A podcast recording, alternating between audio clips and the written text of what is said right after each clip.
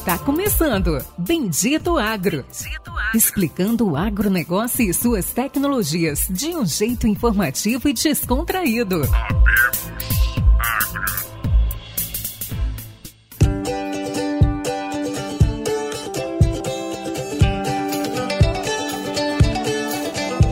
Olá a todos nossos amigos e ouvintes. Está começando agora mais um episódio do Bendito Agro, o seu podcast de conhecimento e inteligência em agronegócios do Brasil e do mundo. E meus amigos, como não poderia deixar de ser, esse é mais um episódio especial, trazendo mais um conteúdo especial que aí a gente vai começar a ver muito mais acontecendo aí no próximo ano. A gente viu acontecer muito em 2019, 2020, 2021, 2022 quase não aconteceu, mas vocês podem ter certeza aí que vai ter muito produtor, empresa, gestor, seja lá o que for do agronegócios, e vocês vão começar a ver no jornal. E hoje nós vamos falar de recuperação judicial ou reestruturação judicial. Bom, pessoal, como eu disse, é um episódio especial. Nós vamos trazer aqui um gabarito, um cara que é especialista, talvez um dos maiores nomes em recuperação judicial hoje no país. Ele vai poder dar uma aula e vai poder explicar um pouco mais do que é, vamos dizer assim, esse processo que todo mundo fala e oh, vendi pro produtor, produtor entrou em RJ, não quer me pagar. Esse bafafá que a gente ouve nas revendas, que a gente vai na loja quando vai tomar um cafezinho, vai tomar um tereré, e ele vai poder explicar um pouco melhor pra gente. Pessoal, hoje nós vamos entrevistar Douglas Dueck, Douglas, se eu falei seu nome errado, me perdoe. 41 anos, economista pela PUC, MBA por Harvard. Hoje ele é CEO e fundador da Kist Investimentos, com 15 anos de história e mais de 65 empresas do agro atendidas em umas 250 aí, se contar todas. Douglas, dá aí um oi, um bom dia, boa tarde, boa noite para os nossos ouvintes. Bom dia, obrigado aí pelo, pelo convite, um prazer estar aqui e a gente realmente poder falar sobre esse assunto que hoje está tão em voga aí, né, com, com crise e tudo que a gente vem vivendo aí nos últimos meses, sobe dólar, desce dólar, sobe preço, então a gente realmente tem, tem que tentar trazer esse conteúdo, você tentando trazer esse conteúdo para seu, os seus espectadores aí, é super legal e a gente está sempre à disposição. Agradeço aí o convite. Vamos lá, Douglas, recuperação judicial e reestruturação judicial. Qual que é a diferença dessas duas palavras que para gente que está aqui no campo é a mesma coisa? Não, na verdade, assim, então a gente tem duas coisas dentro dessa matéria de reestruturação. Uma é a reestruturação judicial, que a gente está falando, a recuperação judicial, que eu vou falar um pouco. A outra é uma recuperação que a gente chama de reestruturação administrativa. Então, vamos dizer, uma é na justiça e outra é fora da justiça, para a gente fazer uh, uma separação e a gente pode falar das duas. Então, a, a, reestruturação é o nosso assunto aqui hoje e é uma coisa que eu faço aí há 20 e poucos anos e há 15 anos na Quist Investimentos, que é a minha empresa empresa que a gente realmente hoje é líder no setor, porque a gente vem há 15 anos batendo aí, tanto bate até que fura, e a gente está fazendo bastante coisa uh, no setor. Então vamos falar um pouquinho o que acontece.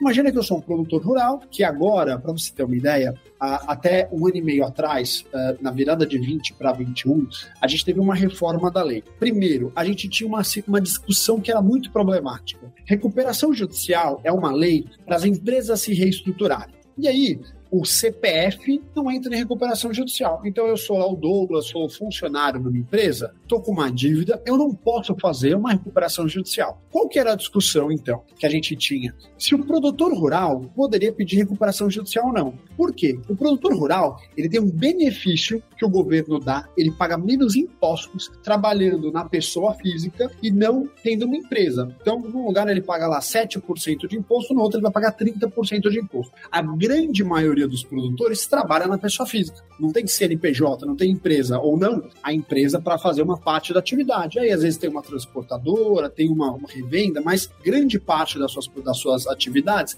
ele faz na pessoa física. Qual que era a discussão? Se ele podia ou não pedir recuperação judicial. E aí, a gente, durante muito tempo, a gente tem aqui 15 anos de história e 6 anos no nosso departamento agro, brigava na justiça para falar o produtor rural é uma atividade rural. Então, eu entendo que a pessoa física não entra, mas ele deve 100 milhões de reais, ele tem 100 funcionários, ele deve, ele planta, ele tem maquinário, ele é uma atividade rural, por mais que esteja no CPF. Então, ele é uma, uma atividade de fato, talvez não de direito, no papel não. A gente teve muita essa discussão, foi uma discussão que levou durante muito tempo, e aí o que, que, a gente fazia? Brigava na justiça, o juiz falava, é, não sei se está certo ou errado. Ia para o desembargador e chegou em Brasília essa discussão. Durante muito tempo, a discussão foi pacificada, produtor rural pode pedir recuperação judicial, e agora ela está na lei nova de 2020 para 2021. A gente tem uma nova lei reformada da recuperação judicial, uh, para a gente ter uma visão geral. A recuperação judicial é uma lei de 2005, então ela tem hoje 18 anos. E aí ela teve uma reforma depois de aí 15 anos anos é, operando, ela teve uma reforminha porque algumas coisas não eram claras e agora o produtor rural pode então solicitar uma recuperação judicial. O que, que é então a tal da recuperação judicial? Eu estou tendo um problema. Isso pode ser que aconteça uma vez na minha vida. Estou tendo um problema, então a safra estava agora, eu estou comprando coisas caras, soja 160, tudo que eu vou plantar, a gente sabe melhor que ninguém, a gente só faz isso no agro, estou correndo o Brasil inteiro atrás disso. Estava 160, eu gasto 120, 115 para plantar. O que aconteceu? Quando eu fui colher, tava, a soja estava 100 e quiçá conseguia vender.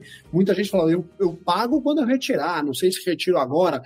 O mercado secou de liquidez. E quem precisava, quem já estava um pouco endividado, um produtor que não era capitalizado, ele então poderia ter algum problema. Então, qual que é a situação? Muitas vezes a recuperação judicial, ela é assim, olha, se eu não fizer nada, eu vou falir. O banco vai pegar minha fazenda e levar a leilão, eu não consegui pagar. Eu vou tomar bloqueios judiciais, seja na minha conta ou, ou arresto de produção, que é muito normal. E por mais que eu não queira fazer uma recuperação judicial, eu vou quebrar. E muita gente vai ficar sem receber. A lei já sabe disso, então ela prevê dentro da lei de falências um capítulo de reestruturação. Tente se reestruturar antes de quebrar. E tem lá a lei, como é que eu faço? Então eu junto as documentações, eu sou economista e consultor financeiro, eu faço um diagnóstico né, dessa operação, quanto ele deve, é banco, fornecedor, trabalhista, imposto, tudo que a gente deve, a gente faz um apanhado e a gente vai para o juiz e fala, juiz, preciso de uma ajuda. Eu vou quebrar, eu não vou pagar. E se pegar minha fazenda e pegar qualquer coisa, até um ou outro se paga, o banco que pegou a fazenda vai se pagar, mas a minha fazenda é a minha máquina. Se vender a máquina, pegar a máquina central da minha fábrica, eu não tenho fábrica acabou a, operação. Então, a gente consegue ir para o juiz e pedir uma ajuda para se reestruturar. Coloquei para o juiz, eu vou ter ali, é, tem alguns requisitos da lei, balanço, a gente organiza uma documentação, tem que ser para quem precisa, eu preciso mostrar que eu vou ter uma dificuldade, que eu já, por mais que não está tudo vencido no Serasa, eu vou ter dificuldade de pagar as minhas contas, e aí eu faço isso e vou para o juiz para poder pedir essa recuperação judicial. O juiz vai fazer a recuperação judicial, eu vou ter mais ou menos um ano de carência, onde eu vou negociar com os meus credores. E é o que eu chamo do pacotão da renegociação. Por quê? A lei que chama recuperação judicial, ela não me recupera, ela me protege. Então, o nome correto para mim seria proteção judicial. Então, juiz, olha, vão pegar minha fazenda, vão arrestar tudo, vai ser um, um problema danado. Então, me protege e eu vou organizar para pagar todo mundo. E se eu não consigo pagar todo mundo preço cheio que seja, pagar todo mundo proporcional. Porque não adianta um pegar a fazenda e outros 10 ficarem sem receber nada. Então, a lei já prevê isso ela vai me dar um ano de carência, mais ou menos, nessa discussão, e eu vou propor um pacotão da renegociação. O que, que é o legal desse pacotão da renegociação? Posso ser o melhor negociador do Brasil. Convencer 10, 15, 20 pessoas, todas juntas, de que eu preciso de 10 anos para pagar, 5 anos para pagar, ou o que quer que seja, é difícil. E a lei prevê que eu preciso de uma maioria simples aprovando esse meu pacotão para funcionar. Então, posso ter um credor mais estressado, outro pistoleiro que quer me matar e que sempre fala, ah, vou matar, sempre tem, mas se eu, se eu metade das pessoas quiserem aprovar o plano, do meu pacotão, todo mundo é obrigado pela justiça a receber daquela forma. Então. Douglas. Eu... Diga. Desculpa te interromper. Nem, imagina. Ah, perdão. É, é que você tá falando bastante coisa e agora, agora fiquei curioso. Vamos tá? lá, a gente tá vou, é... é Exato. Bom, você comentou, legal. Então, eu vou reformulando, eu tenho uma fazenda, eu não posso simplesmente dar a fazenda para o banco e eu vou acabar devendo os outros. E que ele paga eu... sua permissão, né? Você já deu e... hipoteca, já deu alienação fiscal. Exato. Ele vai falar, então, vou levar a leilão. É, e aí o que que ocorre? Você não pode simplesmente levar a leilão porque você tem outras dívidas no meio do caminho, legal. E aí você simplesmente atrasa tudo. Então você propõe uma reestruturação para que você possa pagar suas dívidas. Interessante. Você comentou algo muito bacana que você estava falando e eu te interrompi, que era você propõe uma reestruturação e você leva essa proposta de reestruturação para os seus credores? É isso? isso. Como que isso funciona? E cada um levanta a mão. Ah, eu concordo. Ah, eu não concordo. E você, se você listou 100 credores, 51 tem que concordar com aquela reestruturação. É isso? Exato, é isso. Só que eu tenho um ano inteiro de negociação e quem faz essa negociação sou eu para o meu cliente. O que eu preciso é, eu falo, fica focado em produzir, eu vou conseguir um pouco de dinheiro, semente, insumo, fertilizante, falo, vai tocar a tua operação e eu vou renegociar com seus credores para você. Então a gente vai sentar com os bancos, com o fornecedor, com todo mundo e propor isso. Eu tenho um ano para fazer um plano e 51% eu concordo. Então eu falo, olha, preciso de 10 anos? Não, Douglas, eu não aceito, aceito 8. E você? Ah, 8 também aceito, 8 também aceito. Então eu vou vendo o que, que a maioria acha interessante para a gente poder fazer esse plano ser aprovado, e isso pode ser negociado durante o ano muito tempo. Ao final disso, eu vou ter um dia, que é a famosa Assembleia Geral de Credores, onde vai ter essa votação, e aí eu tenho lá, ah, vamos dizer, o juízo acompanhando para falar realmente 51% aprovaram, as dívidas atrasadas estão alongadas. Ele está com o nome limpo, sai do Serasa, nome limpo, Vida Nova. Ele aprovou o pacotão da renegociação. A gente está no momento aqui, a gente está construindo essa história. Para você ter uma ideia, nos Estados Unidos, a lei que tem mais de 30 anos na frente da nossa, de reestruturação, ela é super utilizada. Então você tem lá, vai para os Estados Unidos, vai, vai voar de American Airlines, já fez recuperação judicial duas vezes nos últimos 15 anos. Ela está num ponto ruim do ciclo, senta, pessoal, preciso pedir recuperação judicial, preciso me organizar, senão eu vou quebrar. É melhor do que nada. Tem uma malinha Samsonite na sua casa? Bolsa de Nova York, 8 mil lojas no mundo. 2009, na crise, pediu recuperação judicial, se reorganizou, ainda em Samsonite tem em todo lugar que você vai. Então, tem um histórico grande de empresas que utilizou. 95% das empresas da era dos Estados Unidos já fizeram recuperação judicial em algum momento da sua história. Então, porque é um, é um setor muito difícil. Aqui também, uma outra a gente vê, né?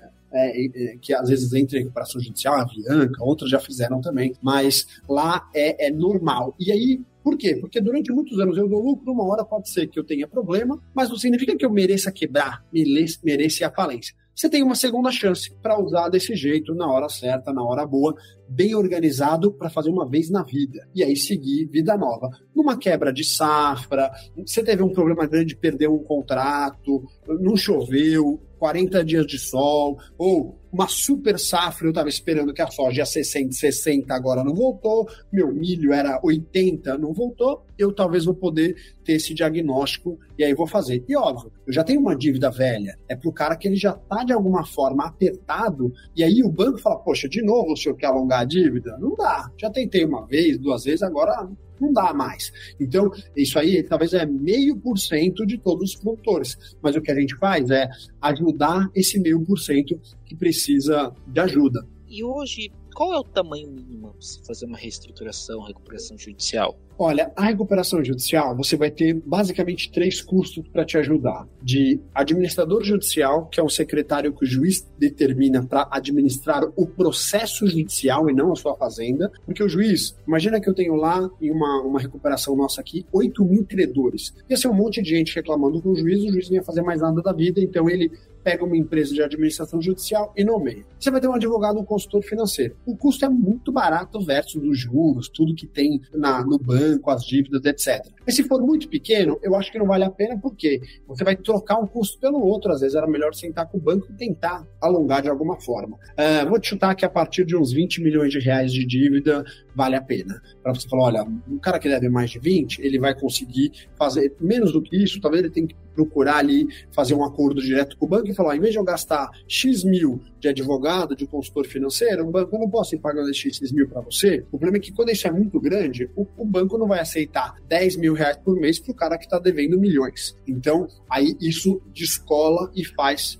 talvez valha a pena. E a gente atende aqui de 20 a 2 bilhões de reais. Eu tenho um cliente que deve aqui, então aí, vai, aí acaba valendo a pena e o valor fica ínfimo, né? Estou contratando como se fosse mais um funcionário, mas eu estou devendo 100 milhões, 200 milhões, 300 milhões, isso o Brasil inteiro, né? A lei vale em qualquer lugar do Brasil, e aí seja produtor rural, às vezes uma atividade que é rural, mas não é exatamente uma produção rural, como uma empresa de semente, uma empresa de fertilizante, uma empresa que ele está ligado, então serve para qualquer uma delas. E o produtor rural na física, seja qualquer uma das culturas, bem como pecuária também. Hoje, quem escolhe você é o produtor ou o juiz? O produtor. O produtor contrata a gente para ser o conselheiro financeiro dele. Fala: olha, eu quero que o Douglas toque a minha reestruturação, eu faço um diagnóstico, recomendo ou não a recuperação judicial muitas vezes. Então, imagina assim: recuperação judicial é um processo, como eu falei, para tentar englobar um monte de gente. Se ele deve para dois, três bancos, eu vou fazer aquele outro que a gente falou no começo, a recuperação administrativa.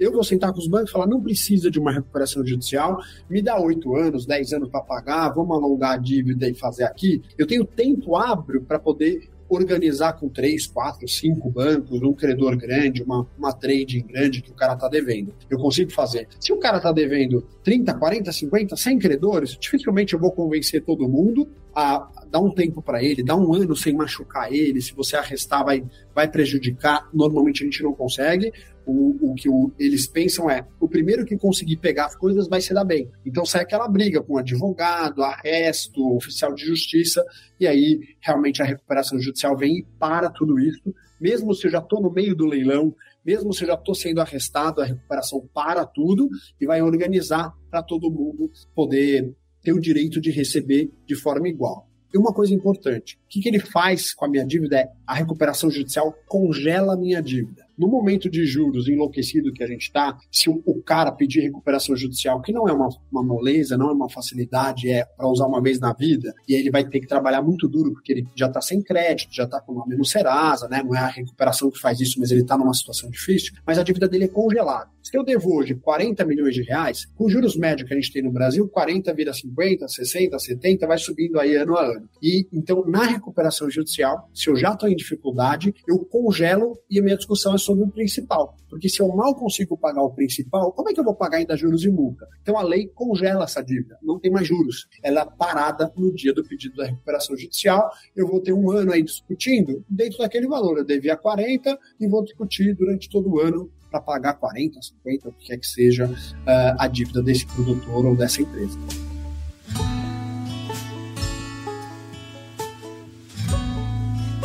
poderia citar alguns casos de sucesso que, se não fosse a recuperação judicial, a empresa quebraria e seria uma pena, porque hoje ela está estabelecida, voltou a vender, voltou a trabalhar, voltou a produzir? Olha, primeiro, a grande maioria tem que ter uma continuidade ela, todas as que a gente está falando, ele continuou produzindo. Então, eu tenho vários casos públicos aí de, de sucesso de produtores rurais. Então, por exemplo, eu tenho uma filial em Balsas, no Maranhão. A gente já fez 10 recuperações judiciais lá em Balsas, como no Mato Grosso, como em Goiás. Então, a gente tem produtores de soja e milho, basicamente, que hoje em dia a gente faz aquela terceira safrinha, que é botar o gado na palhada para fazer a engorda. Uh, produtor de algodão e soja no Mato Grosso, a gente tem alguns também, fizeram esse sucesso. E aí, alguns, assim, fazenda indo a leilão, vou perder tudo, paramos, colocamos todo mundo na recuperação judicial, não teve leilão e a gente reorganizou a vida dele, alongou a dívida para pagar em 10 anos com 50%, 60% de desconto que foi aprovado pelos credores, porque o credor entende que é melhor receber alguma coisa do que o cara quebrar e eu não receber nada. Então, algumas vezes, você fala, como é que esse cara está devendo 100 milhões? Ele não vai pagar nunca, essa dívida é impagável. E muitas vezes é verdade. Eu falo, olha, dá para pagar 50 e não 100 em 10 anos. Vocês preferem 50 em 10 anos do que nada? E muitas vezes, uma, um banco tem a fazenda e um monte de gente não tem garantia nenhuma, que é o tal do credor quirografar. Ele tem um contrato, ele tem lá um documento, uma nota fiscal, mas ele não tem uma garantia física para pegar. E aí todo mundo aceita receber de forma parcial. Uh, usina de cana-de-açúcar, a gente já fez um monte. Frigorífico, hoje a gente está em dois frigoríficos e uma empresa de alimento de porco que faz basicamente embutidos de porco. Então a gente tem aí do agro, circundando agro, uma série de casos de sucesso, uh, mas que estavam nesse, nesse, nesse estágio. Então, que, que a gente fez? Conseguiu aporte de dinheiro novo para ele continuar a safra, né? Então, para ele poder fazer a próxima safra, a safrinha livre de ter que pagar a dívida, enquanto a gente estava renegociando esses débitos. E aí, ele vida nova que segue depois da renegociação dos débitos e vai ter que fazer um esforço grande para não sair da linha, para pagar depois desse, desses 10 anos aí para pagar. Alongou? Ótimo, mas tem que tentar sair do vício maldito de dinheiro a juros. No Brasil, se, é assim, hoje o juros está 14% ao ano. Ninguém capta 14% ao ano, certo? Você conhece alguém que capta ACDI? Não tem. Então, hoje, se é CDI mais qualquer coisa, todo mundo está pagando 20, 25% de juros ao é ano. É muito dinheiro é muito dinheiro. E a não ser que você produza cocaína, não tem margem para isso. Porque a, a ideia qual é? Vou pegar um dinheiro do banco, vou ganhar dinheiro com ele, vou pagar o banco e vai sobrar algum para mim. Então não é 25, precisa valer 50% de lucro para eu pagar 25 para o banco, 25 para mim. A não ser cocaína, eu realmente não conheço muitas operações que deixam 50% de lucro. É, algodão já deu 100% de lucro, mas hoje tá difícil você conseguir ter lucro. É, então. Não, mas aí, mas também uma vez na vida, às vezes dá esse descolamento, mas quem que consegue fazer? Você pegou o banco, para pagar em quatro anos o financiamento. Talvez teve uma safra boa, mas as outras não teve 100% de lucro. Então, no atual mercado, a verdade é que no Brasil é, é perigoso trabalhar com juros. O juros é muito alto. Você deu uma escorregada na banana, é isso vai ter, pode ter problema por muito tempo. Então, quando a gente sai e a gente vê vários produtores que eu estou acompanhando, o cara tá lá, ele arrendou o vizinho, tá comprando o vizinho da primeira entrada, CPR, paga em 10 anos. Ele tenta crescer enlouquecidamente e às vezes tomando esse dinheiro a juros. Depois disso, a gente tenta fazer o cara uma reabilitação do viciado de dinheiro a juros, para que ele tente seguir com as próprias pernas, tenha um dinheirinho de reserva para ficar o produtor capitalizado. Talvez não vai plantar o dobro de hectares, mas vai ficar por igual capitalizado. Por quê? Porque no Brasil, tomar dinheiro a juros é uma para qualquer atividade, inclusive o agro, é um risco muito grande. Então a gente tenta tirar um pouco esse vício do produtor também para andar com as próprias pernas depois que a gente vai embora. Então eu acompanho ele em média 3, 4 anos, do começo, meio e fim do alongamento e, a, e é também essa reestruturação da operação, né? A gente implanta controle é financeiro, projeções, tudo para fazer a, o produtor ficar uma empresa melhor do que ele é como controle, como gestão. Depois disso, que ele ande com as próprias pernas de uma forma boa. Interessante. E existe hoje uma avaliação para entender se a pessoa precisa de uma recuperação ou não? Existe só uma ou só renegociações já são suficientes? Esse diagnóstico. Então, a gente começa no diagnóstico, mas eu vou ensinar a fazer um diagnóstico simples de padaria. Vamos dizer assim, quanto você realmente gera de caixa? Ah, Douglas, de verdade, na minha operação inteira, no ano, gero um milhão. Legal para você ter uma ideia, se você tiver redondo, bonitinho, bem, o BNDES, quando você vai fazer um projeto para o BNDES, daqueles que a gente só ouve falar para os amigos do presidente, mas a gente realmente nunca vê, mas o projeto BNDES deixa você comprometer 70% da sua geração de caixa com pagamento de dívidas. 30% tem que ser uma gordura. Então imagina que a gente vai seguir a mesma regra que já está imposta pelo BNDES. Posso usar 70% da minha geração de caixa. Então, se eu gero um milhão, eu posso comprometer 700 mil por, por, por ano de juros. Se você fizer uma conta e falar, puxa, eu gero 700, mas eu estou devendo 10 milhões, na prática eu precisava de 14, 15 anos para pagar minha dívida. Essa conta nunca fecha, porque se você for no banco, ele não te dá 15 anos para pagar a dívida. Então, e, e você já vê, está descolado. O que acontece? o cara acaba, acaba pegando um financiamento novo para pagar o velho, ele vai rolando uma dívida que ele pegou em quatro anos, mas não paga em quatro, paga em mais. Aí você começa a ter alguns, alguns descontroles, você fala, puxa, a hora que der aqui e sair um Serasa, o banco não renova meu crédito. Então ele está numa situação, uma zona cinzenta. Óbvio que o diagnóstico, assim como você vai falar, olha, tá aqui o diagnóstico, tenta ver se você tem dor de cabeça, você tem que ir no médico. Então, procurar um especialista em reestruturação e recuperação judicial para fazer esse diagnóstico e falar, olha, para você serve tanto a fisioterapia quanto a cirurgia. E para alguns, só a cirurgia, que é a recuperação judicial, porque o problema está mais agravado. E se você deixar o câncer crescer, hora que não tem volta, que é os juros. Ó, o tumor do cara que é os juros está enorme. Então não tem como a gente tratar isso. E normalmente quem faz isso é um consultor financeiro, porque a gente está falando de números. Por mais que a recuperação judicial a gente tenha parceria com equipes jurídicas, ele que entra com o pedido jurídico, normalmente o advogado não tem tanta essa métrica que eu estou te falando do 70-30, Agora a gente até ensinou uma, uma turma, mas é precisa entender como faz essa projeção com uma margem de segurança para o produtor poder saber é, que ele está fora de esquadro o banco normalmente dá 3, 4, 5 anos para pagar, que é o que ele acha que é o máximo que você pode se comprometer. Se hoje a operação mexeu, os juros cresceu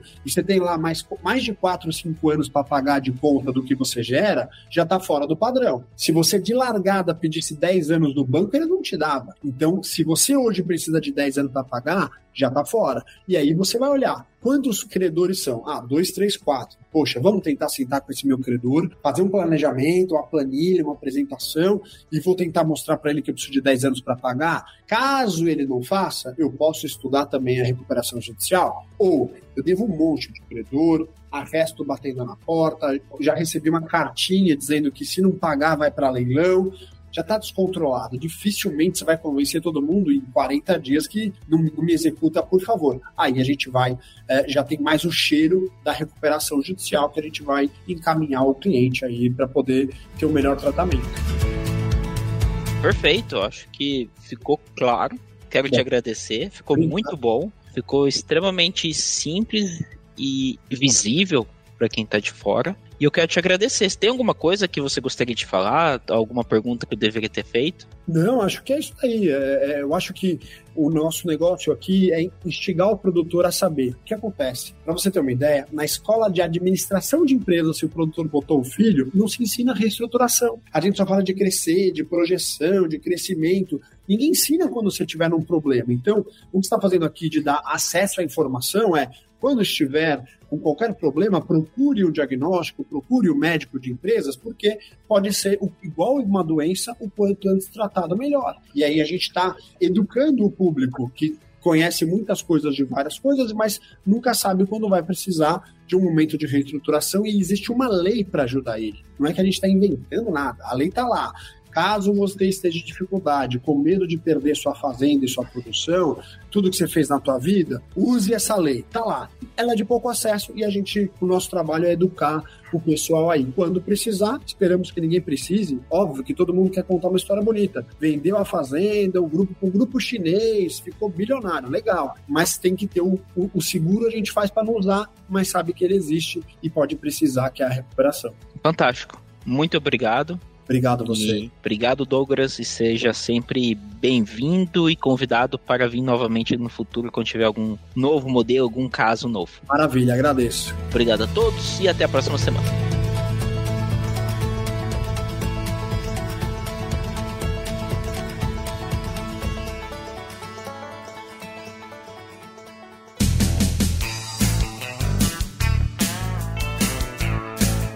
Ouviu Bendito Agro. Acompanhe o nosso programa nos principais aplicativos de podcasts e fique por dentro das tecnologias envolvendo o agronegócio.